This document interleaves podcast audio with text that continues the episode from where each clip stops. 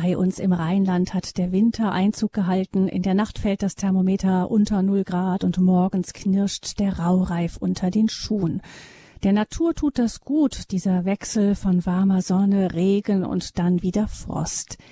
In einer Ehe allerdings sind eisige Temperaturen eher ein Alarmzeichen. Ehe wir uns trennen, die vier Jahreszeiten der Liebe nach Gary Chapman. Das ist unser Thema in dieser Lebenshilfesendung bei Radio Horeb und ganz herzlich begrüßt Sie dazu Gabi Fröhlich. Das Konzept von vier Jahreszeiten in einer Ehe kennen viele von Ihnen, liebe Hörerinnen und Hörer, vermutlich mit dem Grundgedanken, dass eine Ehe im Laufe der Zeit verschiedene Phasen durchläuft. Die erste Verliebtheitsphase als Frühling, das Zueinanderfinden als Sommer, die Zeit dann, in der die Kinder aus dem Haus gehen als Herbst und das gemeinsame Alt, älter werden als Winter. Andere beschreiben die Phasen noch ein wenig anders, etwa als den Weg zur Einheit in der Ehe. Dann gäbe es dann so ungefähr fünf Jahre Frühling, die Zeit des sich Kennenlernens, dann etwa zehn Jahre die Zeit des sich Annehmens als Sommer, dann noch einmal der Herbst, wieder etwa fünf Jahre einer Zeit des Miteinandergehens und dann nach all diesen Jahren, nach etwa 20 Jahren, kommt dann der Winter als Weg der Einheit. Also wir sehen, es gibt so schon die Erkenntnis bei vielen, dass es in einer Ehe verschiedene Phasen gibt.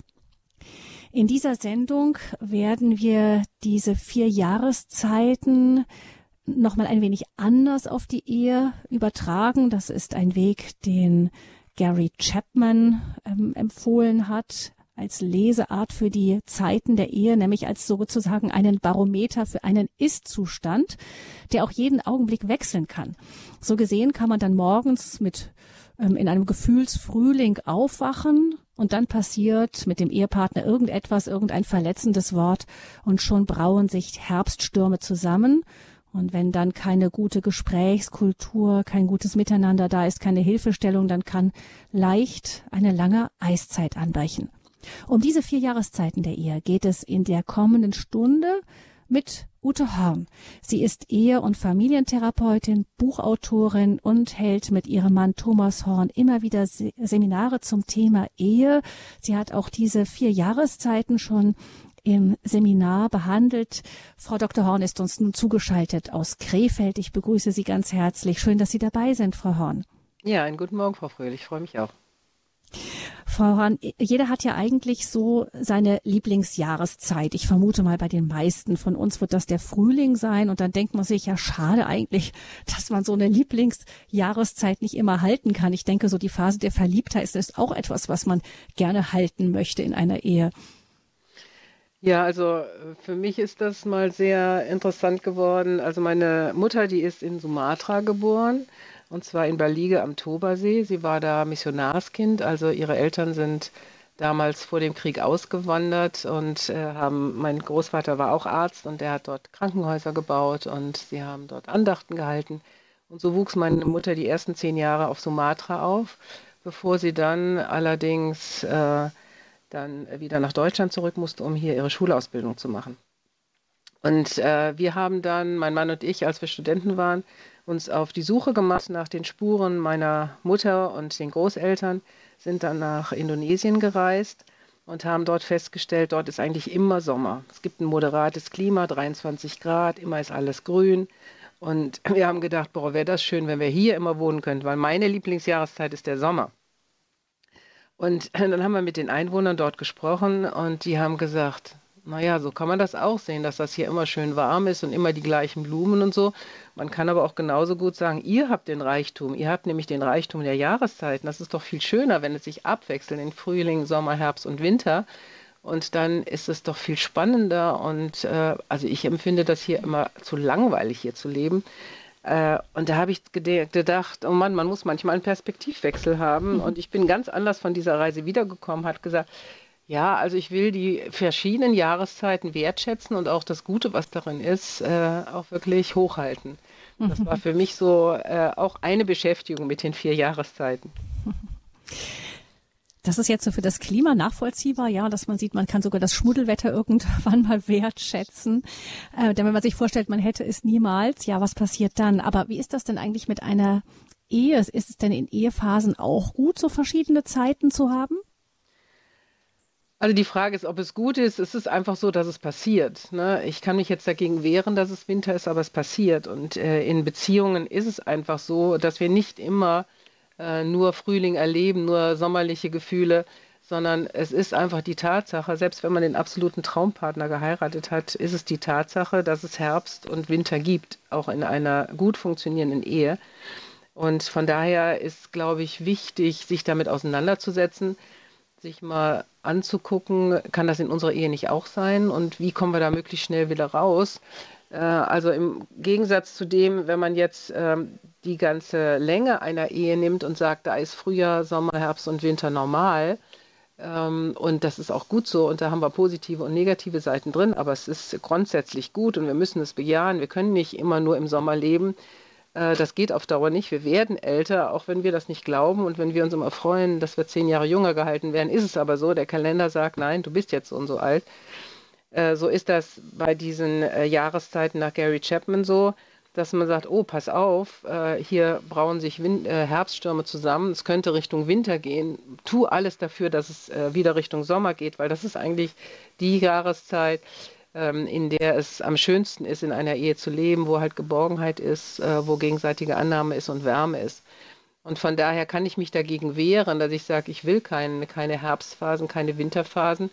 Und manchmal, wenn mein Mann und ich so eine Hochphase haben und denken, boah, ist das schön und jetzt wissen wir wieder genau, warum wir uns geheiratet haben, kann es wirklich, wie, so, wie Sie eben auch sagten, von einem auf den anderen Moment eine falsche Bemerkung oder was weiß ich, jetzt kommt eine Krankheit dazu und, äh, und schon ist auf einmal alles anders und du denkst, oh Mann, nee, auch wir können wieder in Herbst und Winter verfallen.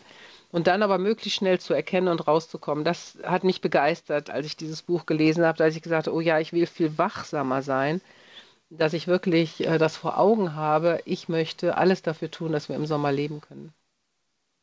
Vielleicht sagen wir doch nochmal für all diejenigen, die nicht kennen, ein paar Worte zu diesem Autoren Gary Chapman. Wer ist das, Frau Horn? Also Gary Chapman, der ist bekannt geworden durch die fünf Sprachen der Liebe. Das ist also in Amerika ein sehr bekannter Ehetherapeut, der damals halt festgestellt hat, dass es fünf Liebessprachen gibt, äh, über Hilfsbereitschaft und Zärtlichkeit und gemeinsam Zeit verbringen und Geschenke und Lob und Anerkennung. Darüber ist er weltberühmt geworden und seine Bücher sind wirklich milliardenfach verkauft worden, in alle möglichen Sprachen übersetzt.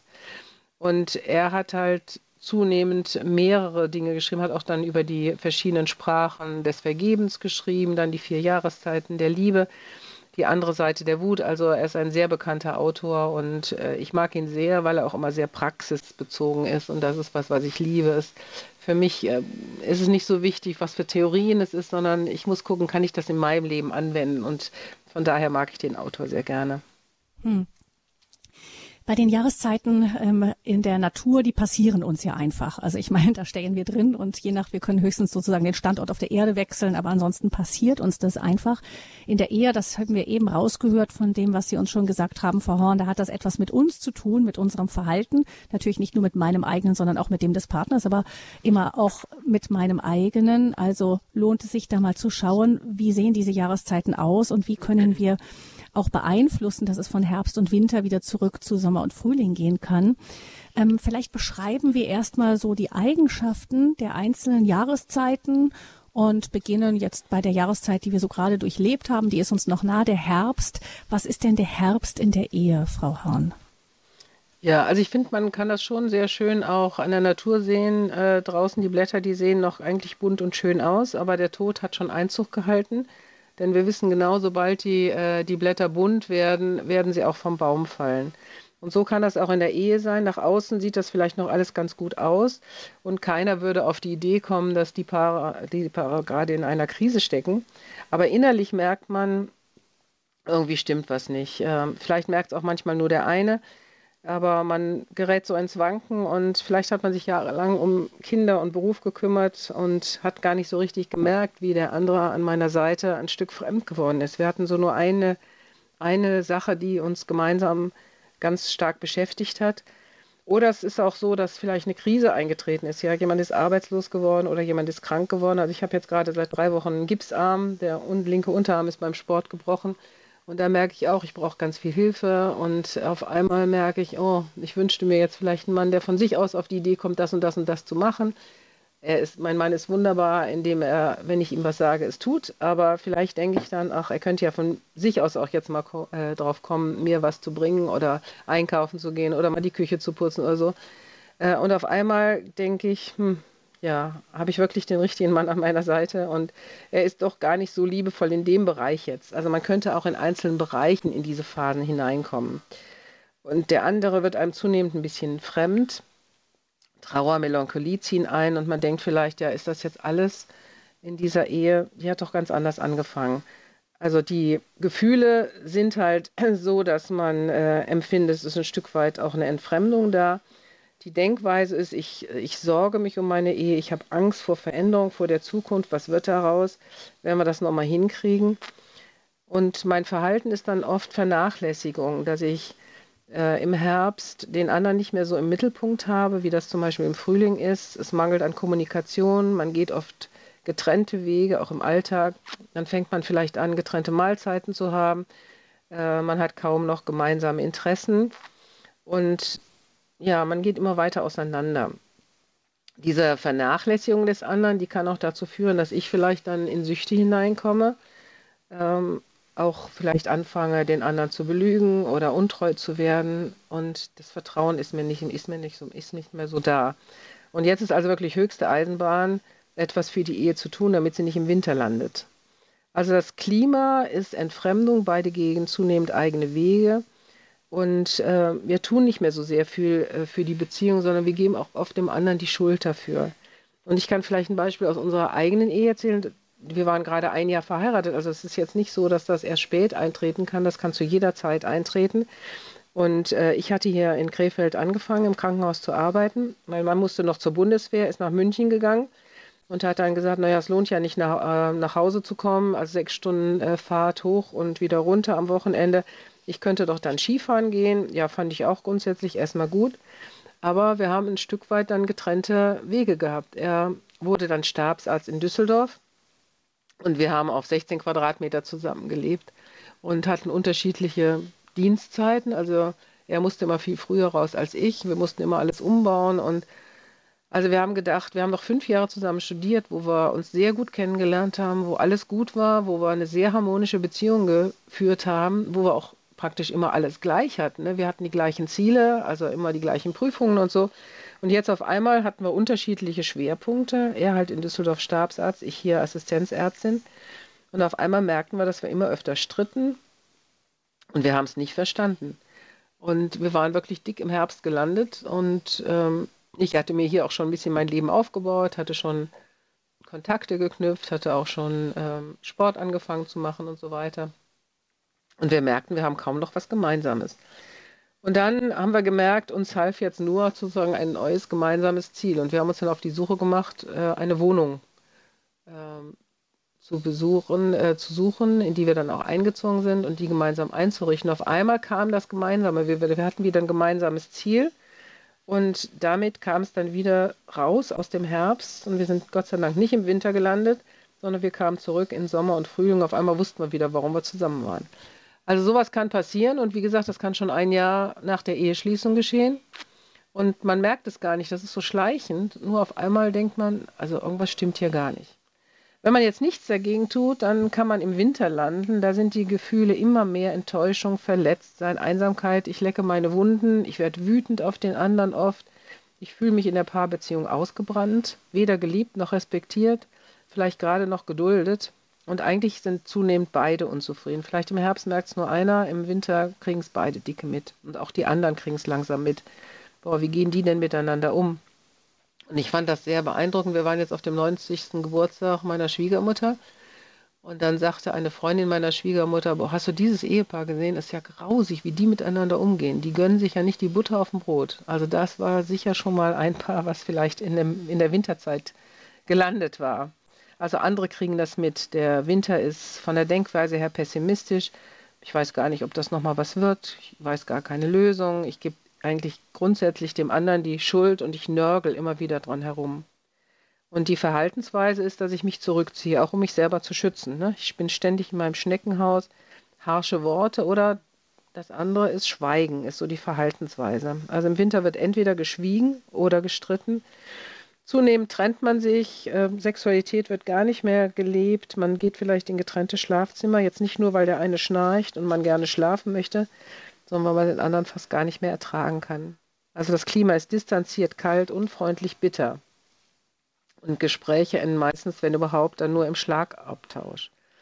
Und ähm, auch das haben wir in unserer eigenen Ehe erlebt. Also mein Mann ist ein sehr spontaner Mensch, ein sehr abenteuerlicher Mensch, der immer gerne was Neues macht. Und wir waren unten in Südafrika zu Besuch beim Pastoren-Ehepaar.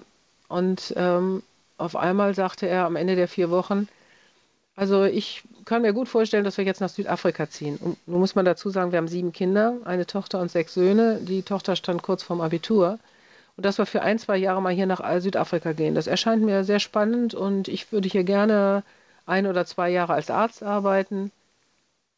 Und ich fiel in ein absolutes Loch und ich dachte, das kann doch wohl nicht wahr sein, auch dass er es jetzt einfach so hinstellt, als wenn das schon fast entschieden wäre. Und ich bin so eingerastet und konnte überhaupt nicht mehr reden. Und vor allen Dingen, als ich dann auch noch hörte, dass er äh, mit einem, diesem befreundeten Pastor schon bei der Botschaft war und sich erkundigt hatte, wie man denn hier äh, am besten praktisch aus Deutschland für ein bis zwei Jahre hinkommt, da fühlte ich mich also richtig hintergangen.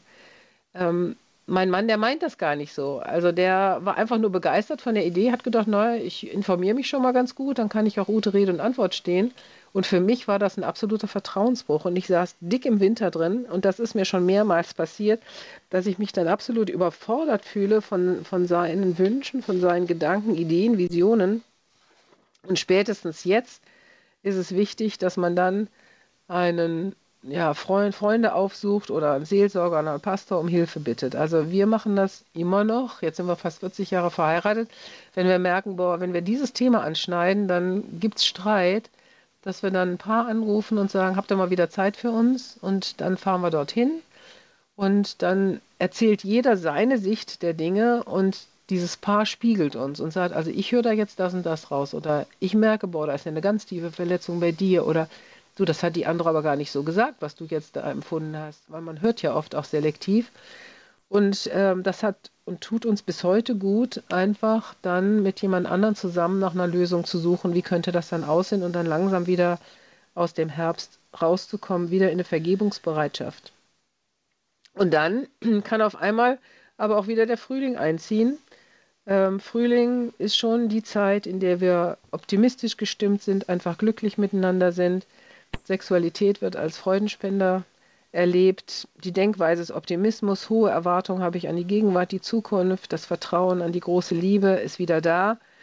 Und ähm, auch in Gesprächen kann man sich gut einigen. Die Grundstimmung ist einfach positiv.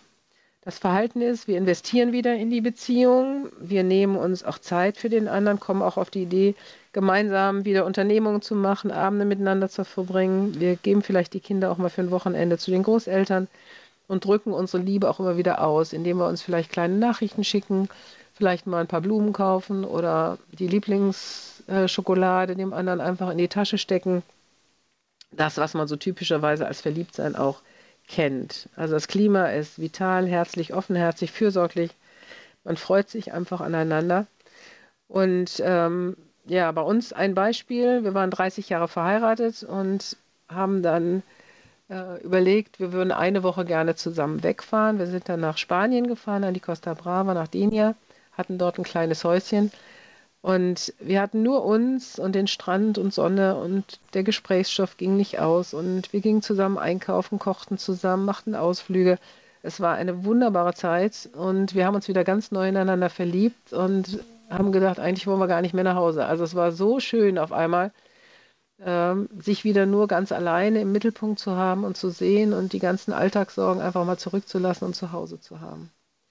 Ja, und jetzt haben wir noch die letzte Jahreszeit, das ist der Sommer. Eigentlich mit die schönste Jahreszeit.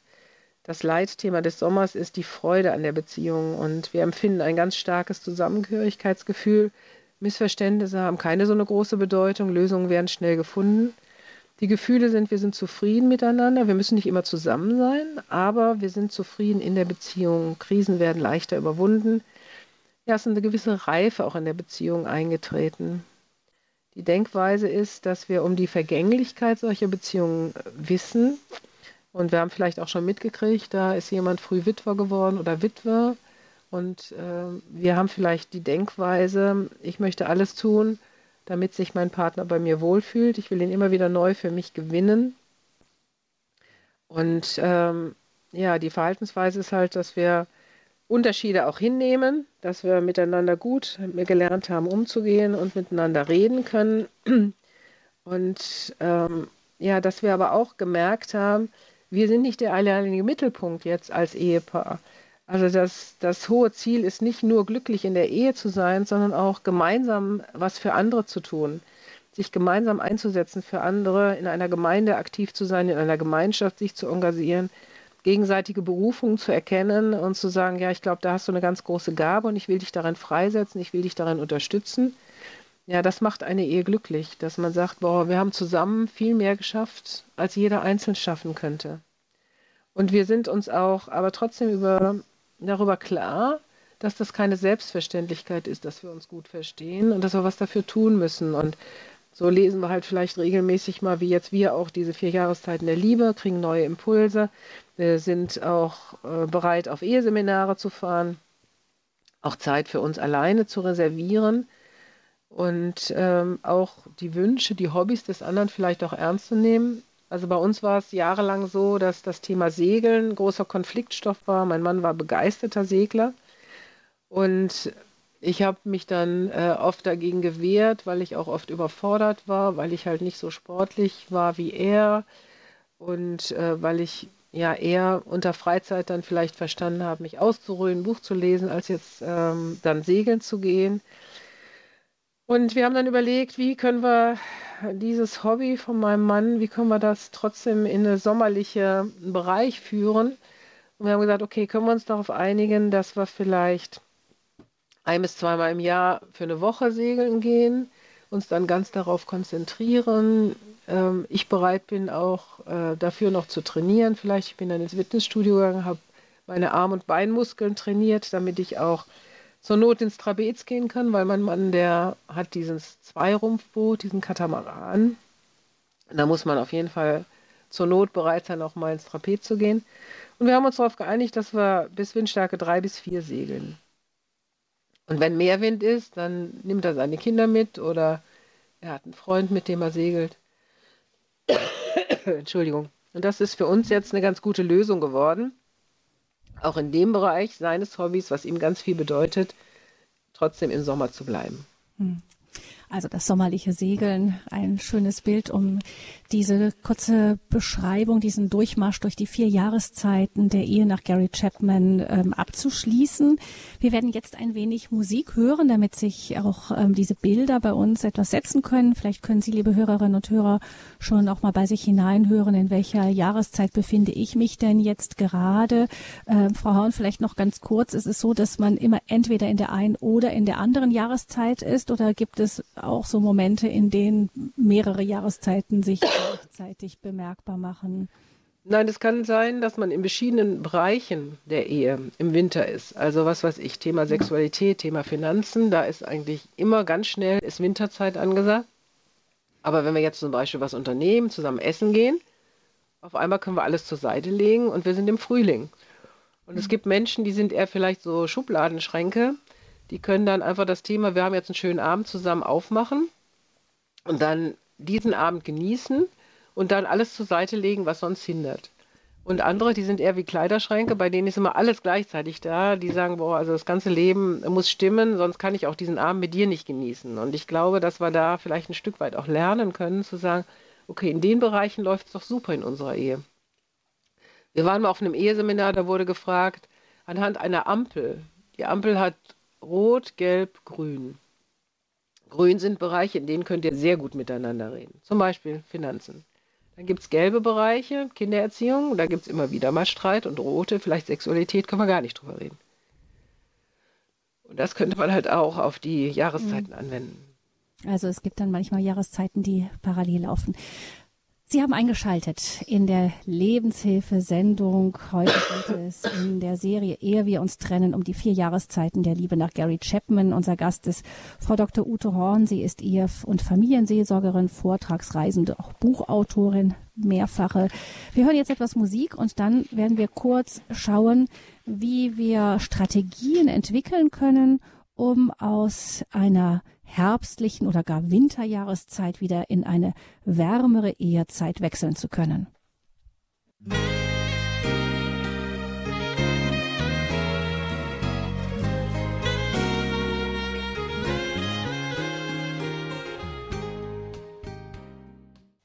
Die vier Jahreszeiten der Liebe nach Gary Chapman ist unser Thema in der Lebenshilfesendung bei Radio Horeb und bei Radio Maria in unserer Reihe Ehe wir uns trennen.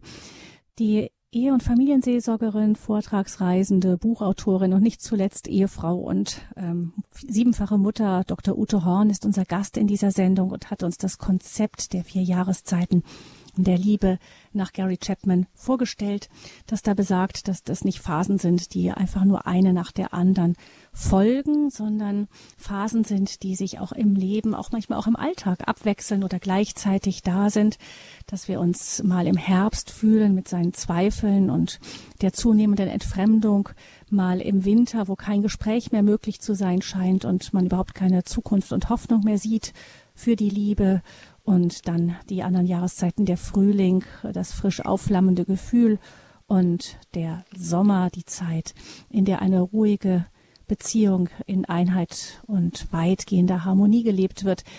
Alles Jahreszeiten, auf die wir Einfluss haben, sagt Frau Dr. Horn. Und wir wollen gleich einmal schauen, welche Strategien es geben kann, damit eine Ehe aus einer Herbst- oder Winterzeit wieder in die Sommerzeit hinübergeführt werden kann. Was können Ehepartner dafür tun? Wir möchten Sie, liebe Hörerinnen und Hörer, jetzt auch gerne mit Ihren Fragen, mit Ihren persönlichen Anliegen in diese Sendung mit hineinnehmen zu dem Thema vier Jahreszeiten der Liebe.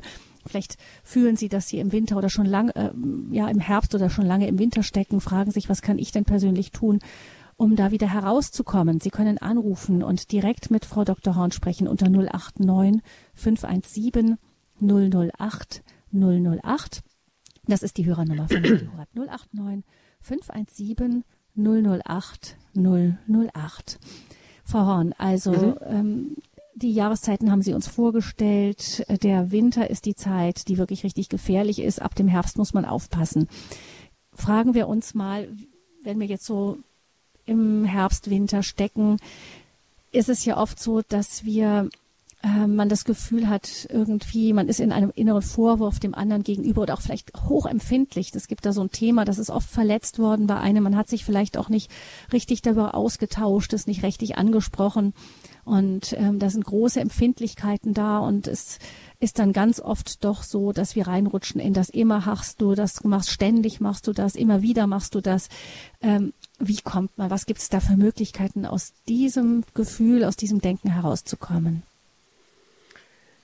Ja, also das, äh, was mir dabei sehr geholfen hat, ist, dass mir mal jemand sagte, wer anderen die Schuld gibt, der gibt selber die Handlungsvollmacht ab. Also wenn ich sage, du bist schuld jetzt an meiner schlechten Laune, du hast das und das gesagt, deswegen bin ich jetzt verletzt, dann ähm, kann ich ja nichts mehr machen. Dann hat der andere die Verantwortung und ich kann nur aushalten und kann hoffen, dass es irgendwann besser wird. Und deswegen ist die Frage, wie kommen wir da raus aus diesem Anklagen? Ähm, und oft ist es ja so, dass der andere mich gar nicht unbedingt verletzen will. Ähm, und das, was mir sehr geholfen hat, ist meine Einstellung zu meinem Ehepartner immer wieder ändern. Äh, man kann in so eine Schiene hineinkommen, dass man nur noch alles, äh, wie so eine schwarze Brille, die man aufhat, nur noch alles negativ sieht. Das nervt einen schließlich alles. Es nervt einen, wie er sich die Socken anzieht. Es nervt einen, wie er die Tasse Tee nicht in die Spülmaschine räumt, die leer ist und die oben drauf steht. Es nervt einen, dass er nicht anruft, dass er zu spät kommt und man hat so eine riesen Vorwurfsliste und das mündet vielleicht darin, dass, wie mein Mann dann einmal zu mir sagte, weißt du, Ute, ich habe richtig Angst, nach Hause zu kommen vor deinen vielen Vorwürfen. Und da habe ich gesagt, oh Mann, ja, also jetzt ist wirklich die Reißleine ziehen. und zu sagen, nein, das will ich nicht. Ich will nicht nur die ganzen Negativseiten sehen, die man ja natürlich auch hat. Ja? Also ich meine, ich mache ja auch nicht alles richtig und ich mache auch Dinge, die den anderen nerven. Manchmal weiß ich es gar nicht, aber den anderen nervt es. Vielleicht nervt es meinen Mann, wenn ich da nicht die Betten gemacht habe oder wenn ich halt vergessen habe, seine Lieblingswurst einzukaufen oder, oder, oder. Was ich aber jetzt gar nicht äh, gemacht habe, um ihn zu ärgern. Ich hab, bin halt vielleicht nur nicht dazu gekommen oder ich habe es vergessen. Aber der bei dem anderen kommt das gleich auf das Konto, siehst du, ich bin ihr nicht mehr so viel wert oder früher hat sie das doch gemacht und was ist denn jetzt passiert? Und ähm, uns hat also sehr geholfen, dass wir sagen, unsere Einstellung zum anderen muss stimmen. Das heißt, wir wollen grundsätzlich glauben, dass der andere nicht Dinge tut, um mich primär zu verletzen, sondern er tut Dinge, weil er halt so gestrickt ist, weil seine Persönlichkeit so ist oder weil er im Moment selber in einer Situation ist, wo es ihm nicht gut geht und er deswegen die Dinge wieder vergisst, die er eigentlich schon mal versprochen hat. Und ich will bewusst mir machen, okay, im Moment bin ich auf einer Schiene, wo ich nur negativ denke. Und ich will mir ins Gedächtnis rufen, was denn an meinem Partner so liebenswert ist. Und ich habe mal für mich so gesagt, ich möchte mit meinem Mann so umgehen, als wenn er noch nicht mein Ehemann wäre, sondern als wenn ich ihn noch für mich gewinnen möchte. Und wenn ich jetzt, sagen wir mal, Witwe wäre und ich wäre auf dem Weg, einen neuen Partner zu finden und ich wüsste, der ist gerne Stramm Max, ja, und der käme zu Besuch, würde ich doch selbstverständlich Stramm Max machen, weil ich weiß, da kann ich sein Herz mit erreichen. Und wenn mein Mann müde jetzt von der Arbeit kommt oder ich als Frau müde nach Hause komme und der Mann ist zu Hause oder ähm, ja, wa was bricht uns denn da ein Zacken aus der Krone, jetzt zu sagen, komm, ich stelle mich hin und mach dir einen Stramm Max, ich sehe, du bist müde und äh, ich stelle jetzt meine Bedürfnisse mal zurück und ich begegne dir. Also ich begegne dem anderen liebevoll.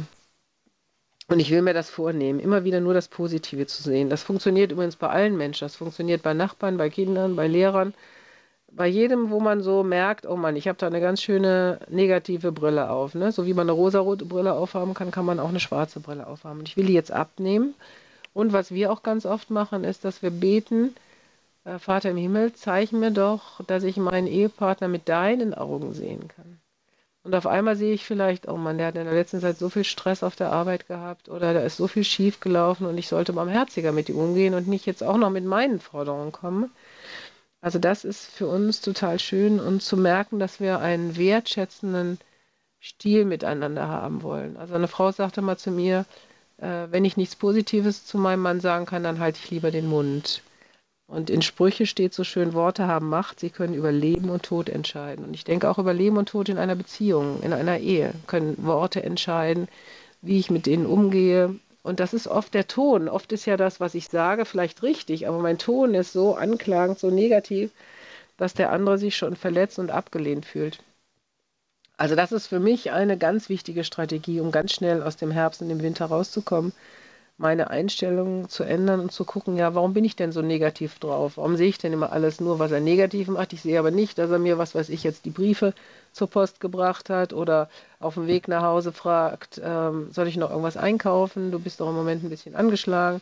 Oder, oder, oder. Das fällt alles als normal hab. Aber das, das zu sagen, ja, Mann, danke, dass du das gemacht hast und sich auch zu bedanken beim anderen, das ist so schön, wenn man diesen dankbaren Lebensstil auch in einer Ehe weiter hat. Ich habe mal einen netten Witz gehört, da äh, ist in einer Bahn äh, ist es ganz eng und äh, ein Mann tritt einer Frau äh, auf den Fuß und sie dreht sich um und sagt, kannst du das nicht lassen, du Trottel? Und dann guckt sie sich um und sagt, oh, entschuldigen Sie, ich dachte, Sie wären mein Mann.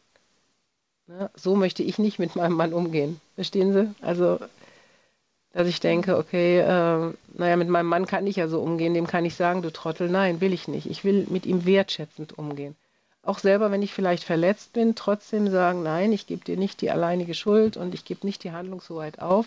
Und ich muss jetzt auch nicht wie eine Mimosa hier in meiner Verletzung sitzen und schmoren, sondern ich kann was dazu tun. Und wenn ich mich darüber ärgere, dass du wieder unseren Hochzeitstag vergessen hast, dann will ich mich nicht mehr darüber ärgern. Dann will ich das nächste Mal vorher sagen, wollen wir nicht morgen Abend essen gehen? Und ich will nicht warten, bis der Tag vorbei ist und das siehst du, du hast wieder unseren Hochzeitstag vergessen. Nein, warum? Warum kann ich nicht positiv darauf eingehen? Aber das ist eine Einstellungssache. Und ich würde mir so wünschen, dass wir die wieder zurückgewinnen in unseren Ehen. Die vier Jahreszeiten der Liebe. Es gibt Strategien, mit denen wir aus den herbstlich-winterlichen kalten Jahreszeiten der Ehe herauskommen können. Sie können anrufen, liebe Hörerinnen und Hörer, und vielleicht auch Ihre Fragen an Frau Horn direkt stellen. Vielleicht haben Sie selbst einen Zweifel, wo stehe ich überhaupt oder ich empfinde es so, mein Mann, meine Ehefrau findet es anders. Insofern, Sie können sich jetzt einfach melden. 089 517 008 008 ist die Nummer zur Sendung. Herr Schenk ruft uns aus dem Ruhrgebiet an. Herr Schenk, ich grüße Sie. Guten Tag. Recht schönen guten Morgen, Frau Fröhlich. Recht schönen guten Morgen, Frau Dr. Horn. Ja, guten Morgen. Ja, äh, ich äh, habe das Thema äh, Tage gewählt. Ich bin in einem äh, Schreibkurs. Äh, und zwar habe ich das Thema Herbst, herbe Zeit. Ich habe also auch mit äh, der Jahreszeit angefangen, äh, wo Sie mit eben angefangen haben, Frau Dr. Horn. Und zwar ist mir aufgefallen, ich war vor äh, vier Wochen in einem Hospiz und habe dann zweiwöchiges Praktikum gemacht.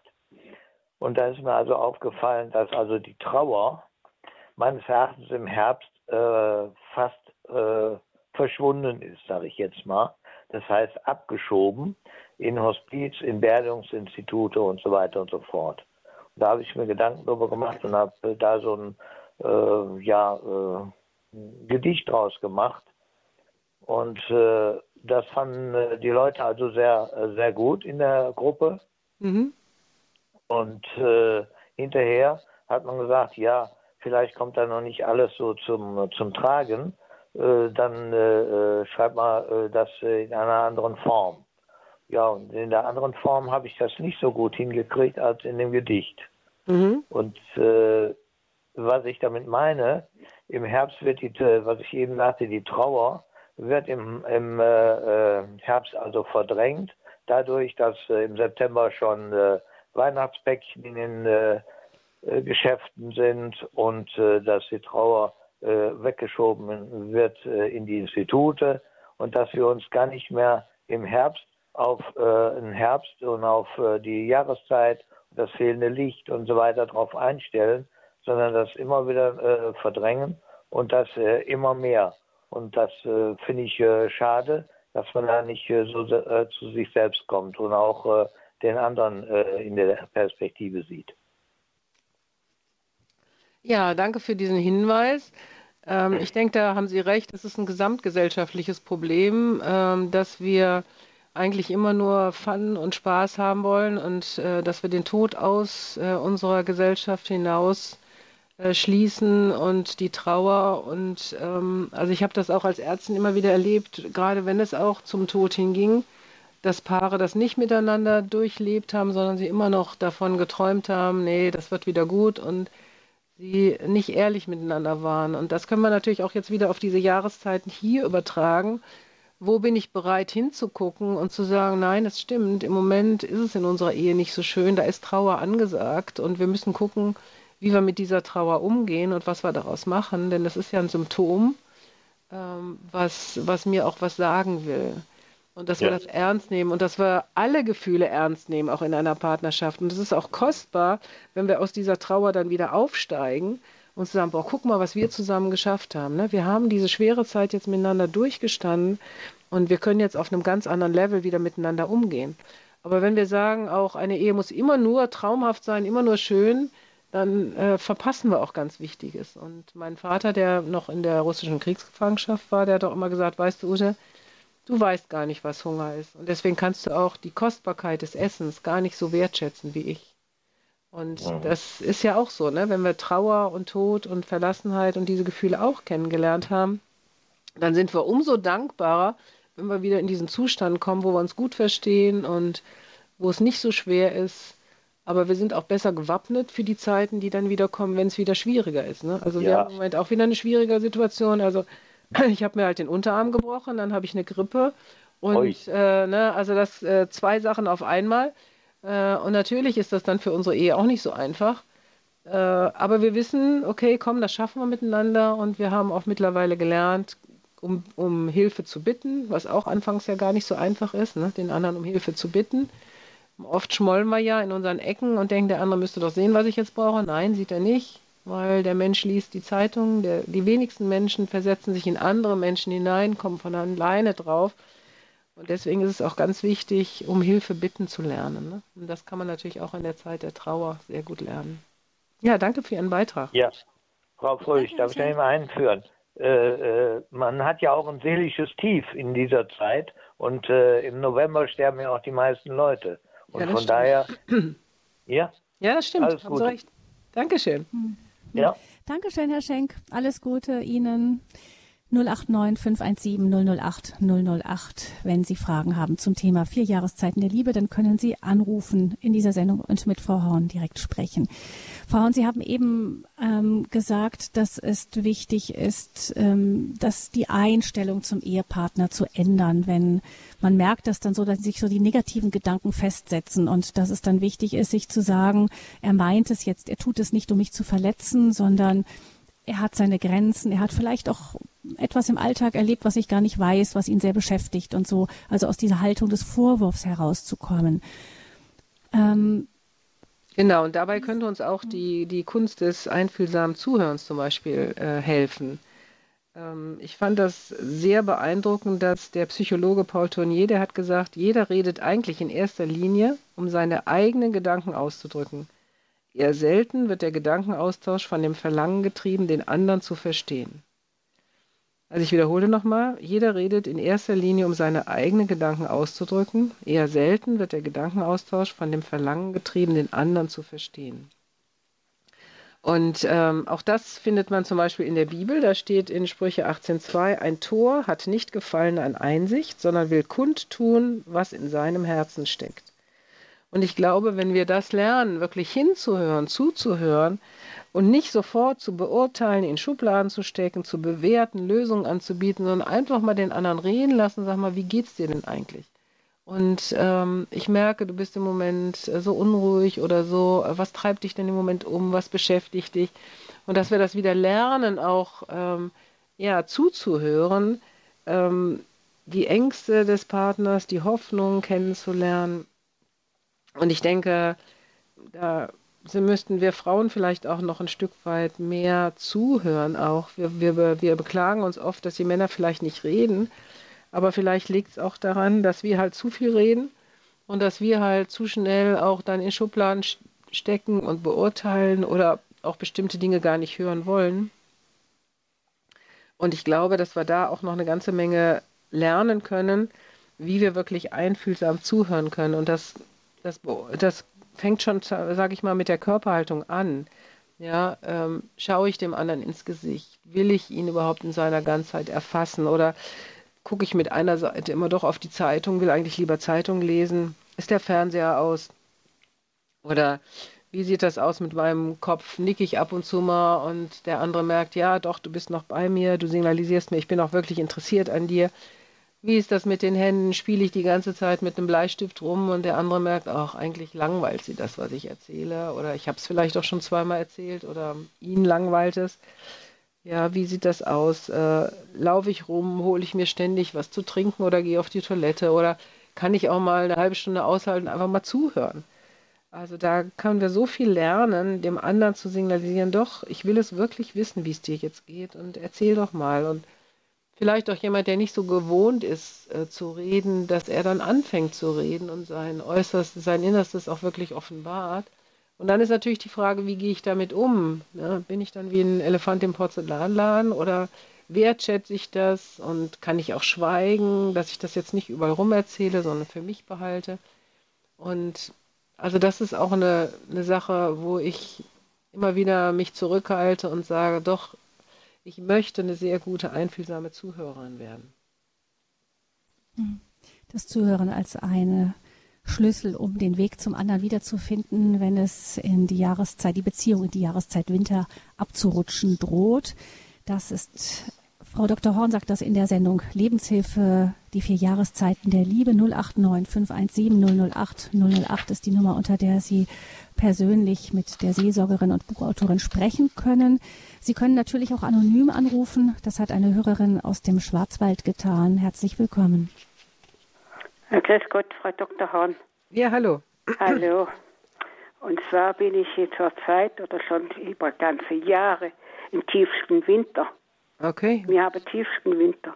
Denn mein Mann, mhm. will es nicht über meinen Mann stellen, aber der ist ganz, ganz schwierig. Er lässt sich überhaupt nicht helfen, egal um was es geht.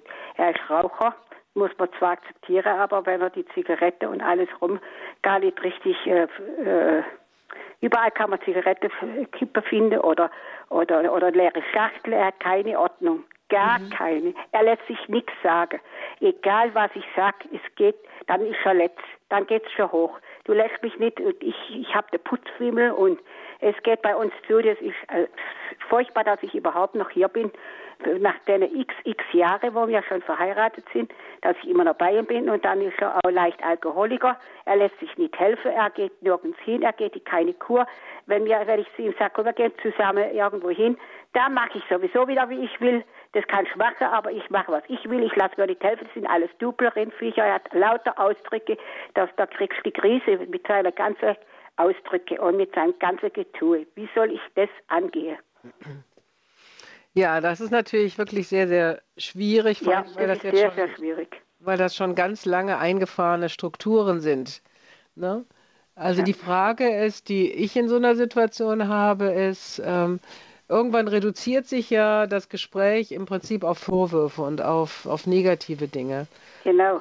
Und die Frage ist halt, wie kommt man da raus? Ähm, dass man sich vielleicht mal hinsetzt und sagt, okay, was, was ist das denn, was er gut macht? Oder wo können Sie ihn für loben? Äh, was weiß ich, wenn er Holz hackt oder wenn er einen Kamin anmacht oder wenn er einen Kaffee kocht oder was auch immer. Also wofür kann man ihm danken und wofür kann man ihm loben? Wenn man also zum Beispiel jetzt mal vier Wochen sagt, ich verbiete mir jedes negative Wort und ich sage nur was, äh, wenn ich danken kann. Ähm, das kann auch sein, ich danke dir dafür, dass du die ganzen Jahre arbeiten gegangen bist, für uns den Lebensunterhalt verdient hast. Oder dass du immer mit uns in Urlaub gefahren bist, oder? Ja, das will er auch nicht. Er will nirgends hin, er will nicht daheim bleiben, weil er da machen kann, was er will und kann sein, sein, sein scheiß Rauch und sein scheiß Alkohol nicht machen und was weiß ich was alles.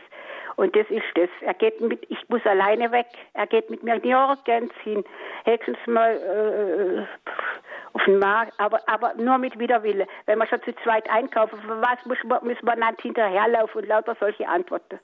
Ja. Er kennt es auch gar nicht, er kennt es auch gar nicht. Er ist genauso ähnlich wie fast sein Vater war. Der lebt ja nicht mehr, aber das ist ganz, ganz schlimm. Ja, ganz, ganz rede. Er, er meint, er will machen, was er will, er lässt sich nichts vorschreiben. Mhm. Dann sage ich, ich kann alleine bleiben. Und dann kommt auch keine Reaktion. Gehe ich zum Beispiel mit ein paar Damen, spielen wir immer mittwochs rum. Er sagt nicht, wie war's, er fragt nicht, gibt, oder sagt zu mir, wenn ich sage, ich gehe jetzt. Also tschüss, bis später. Na, ja, tschüss. Wir hören, dass er sagt, ja, ja, spiel ähm, gut oder, oder, oder ich gebe dir gut. Ich möchte, oder er fragt anschließend, das gibt's auch nicht. Er fragt Dürfen wir vielleicht mal ganz kurz, ähm, wir spüren, dass da ganz, ganz viel Enttäuschung ist. Das spüren wir ganz deutlich. Das ist sicher, wie Sie selbst gesagt haben, tiefer Winter. Aber es ist natürlich noch die Frage, was kann man tun, ähm, auf dieses Verhalten, wenn ich Sie richtig verstanden habe, Frau Horn, äh, auf das Verhalten des Ehepartners hat man ja nicht direkten Einfluss. Man hat ja eigentlich nur direkten Einfluss auf das, was man selber tut. Also was würden Sie unserer Hörerin empfehlen? Ja, das eine, was ich ja schon mal versucht habe zu sagen, ist, gibt es Dinge, wofür äh, Sie auch dankbar sind, Ihrem Mann gegenüber, was er tut, dass man das mehr in den Vordergrund stellt und dass man einfach, wenn man jetzt zum Beispiel zum Romme geht, einfach nicht erwartet, dass er jetzt fragt, sondern einfach, ja, ich bin wieder da und es war schön, wir hatten eine gute Zeit und liebe Grüße von denen und denen.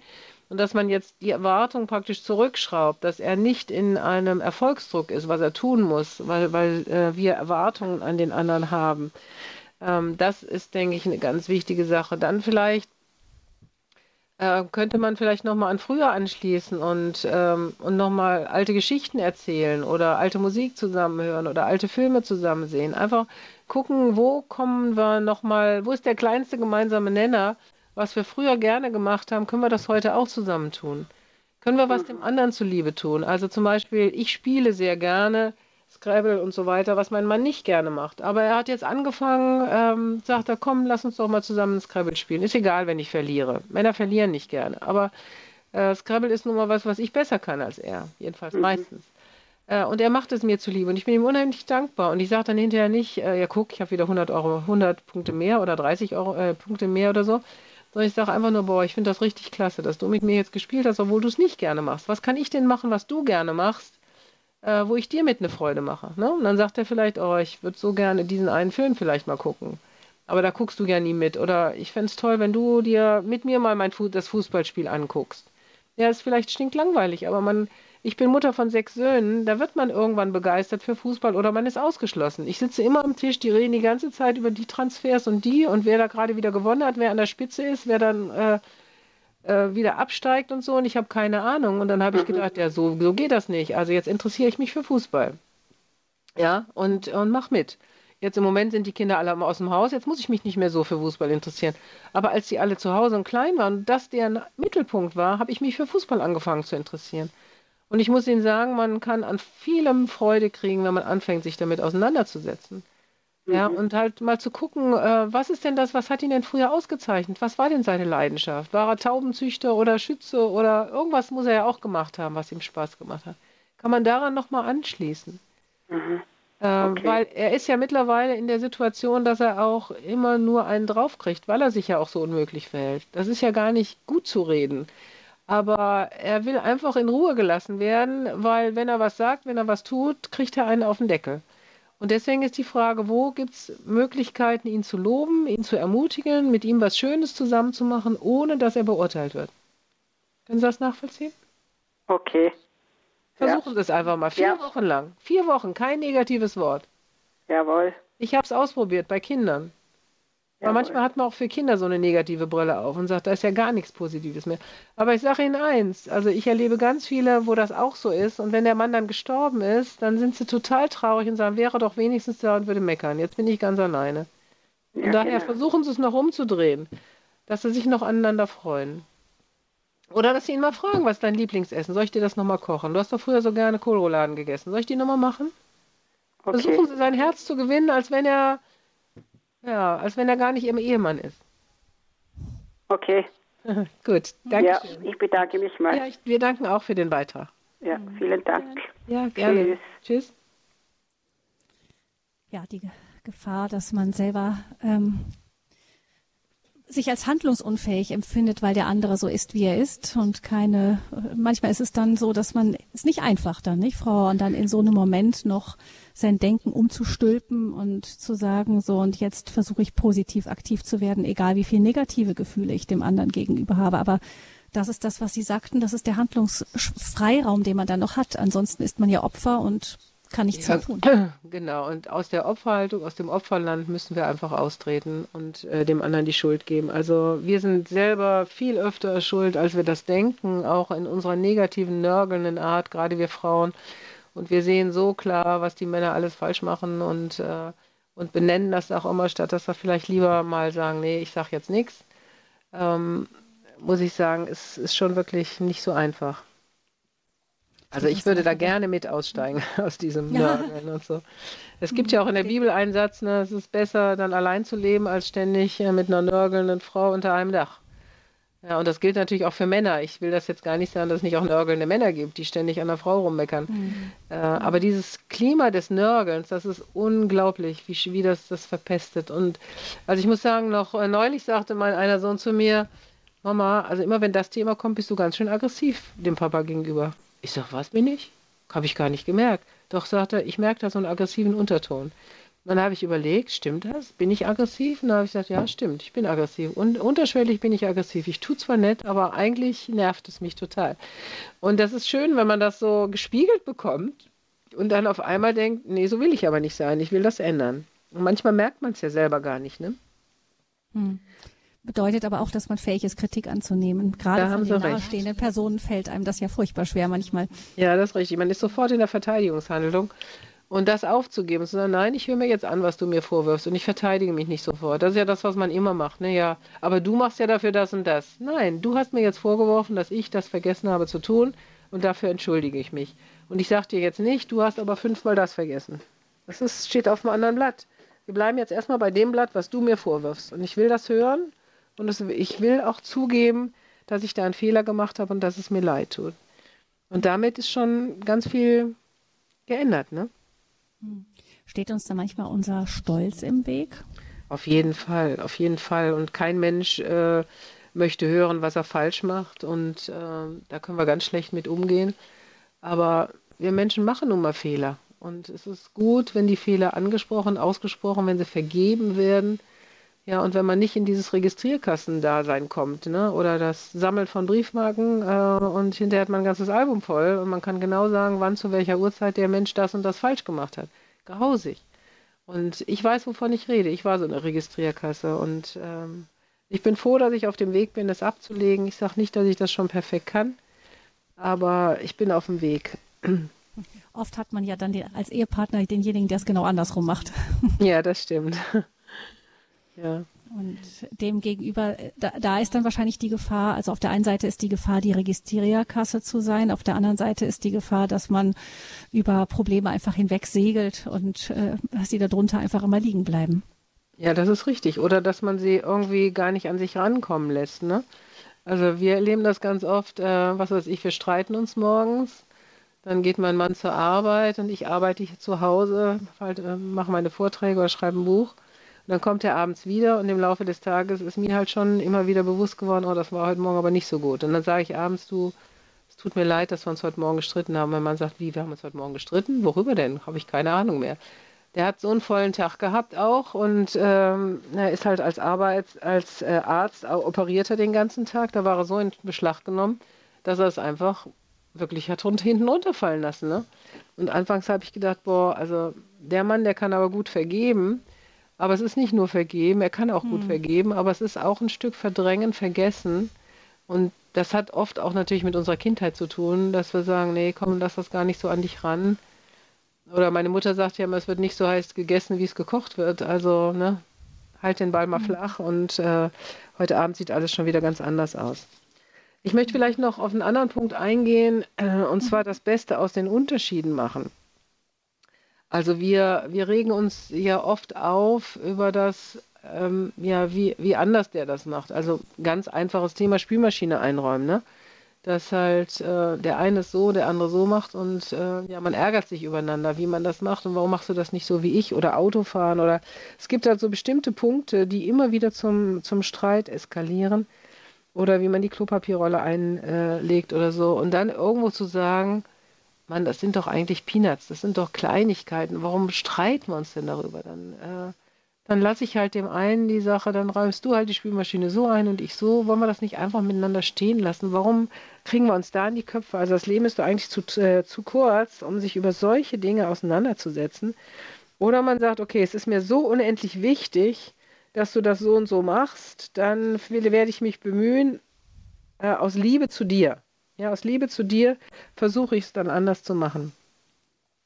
Und ähm, das finde ich auch eine ganz wichtige Sache. Oder auch mal hinzugucken, ähm, ja, warum habe ich mich eigentlich damals in diesen Menschen verliebt? Ne? Dann sagt vielleicht der Mann, ja, boah, die konnte so schön reden, die Frau, und ich habe ihr stundenlang zugehört.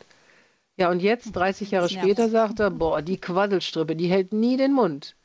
Und wenn man dann aber überlegt, also mir hat mal jemand gesagt, das, was dich früher an deinem Partner angezogen hat, nervt dich heute. Und dann zu sagen, okay, aber damals hat es mich doch begeistert. Wo, auf welchem Weg habe ich das denn verloren? Und ich will wieder dahin zurück, das wieder wertzuschätzen. Ja? Zu sagen, boah, du kannst wirklich gut reden. Gut, manchmal wird es mir jetzt ein bisschen zu viel, aber ich will wieder zurück zu dem, was mich damals begeistert hat. Also bei mir war das zum Beispiel die Abenteuerlust meines Mannes. Der hatte immer was zu erzählen. Das war genial.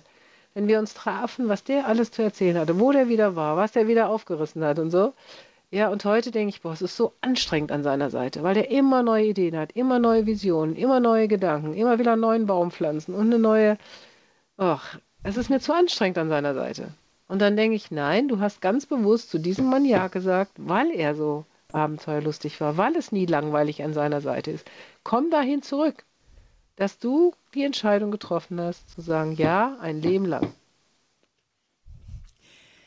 Das Beste aus Unterschieden machen ist eine Strategie, um sein Denken wieder zu enden, beändern. Es geht darum, in den vier Jahreszeiten der Liebe, wenn wir spüren, dass Herbst ähm, sich zusammenbraut, dass der Winter vielleicht schon spürbar ist mit seinem Frost, seiner Kälte, seiner Sprachlosigkeit, der Bitterkeit, den inneren ständigen Vorwürfen, wie können wir in unserem persönlichen Handlungsspielraum, ohne von dem anderen zu fordern, dass er sich ändert, selber versuchen, aktiv zu werden und etwas zu ändern, denn die vier Jahreszeiten der Liebe liegen zum Teil auch in unserer Hand, was wir daraus machen. Vielen Dank, Frau Horn, dass Sie uns diese ermutigende Botschaft mitgegeben haben. Die vier ja. Jahreszeiten der Liebe nach Gary Chapman. Vielleicht noch ganz kurz, wo kann man es nachlesen, wenn es einen interessiert? Ja, es gibt halt dieses Buch, das heißt so, die vier Jahreszeiten der Liebe. Also von Gary Chapman. Die Bestellnummer ist die 331 133.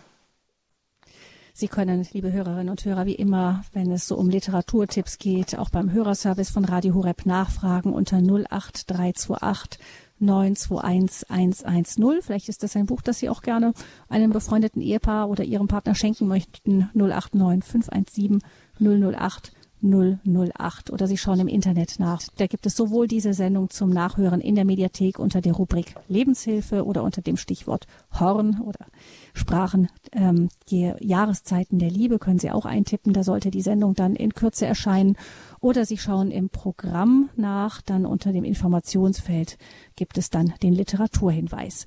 Vielen herzlichen Dank, Frau Dr. Horn. Wir wünschen Ihnen von Herzen gute Besserung. Danke, dass Sie uns ja, trotz Grippe und gebrochenem Arm zur Verfügung gestanden ja, haben. Ja, vielen Dank. Hat ja ganz hoffen, gut geklappt. Ein, ein, wenig noch zur Ruhe finden können. Alles Gute von Herzen ja. Gottes Segen auch für diese Adventszeit noch.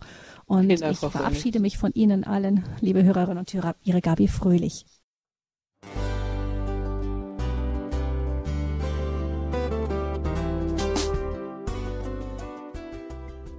Liebe Zuhörerinnen und Zuhörer, vielen Dank, dass Sie unser CD- und Podcast-Angebot in Anspruch nehmen. Wir freuen uns, dass unsere Sendungen auf diese Weise verbreitet werden. Dieser Dienst ist für Sie kostenlos.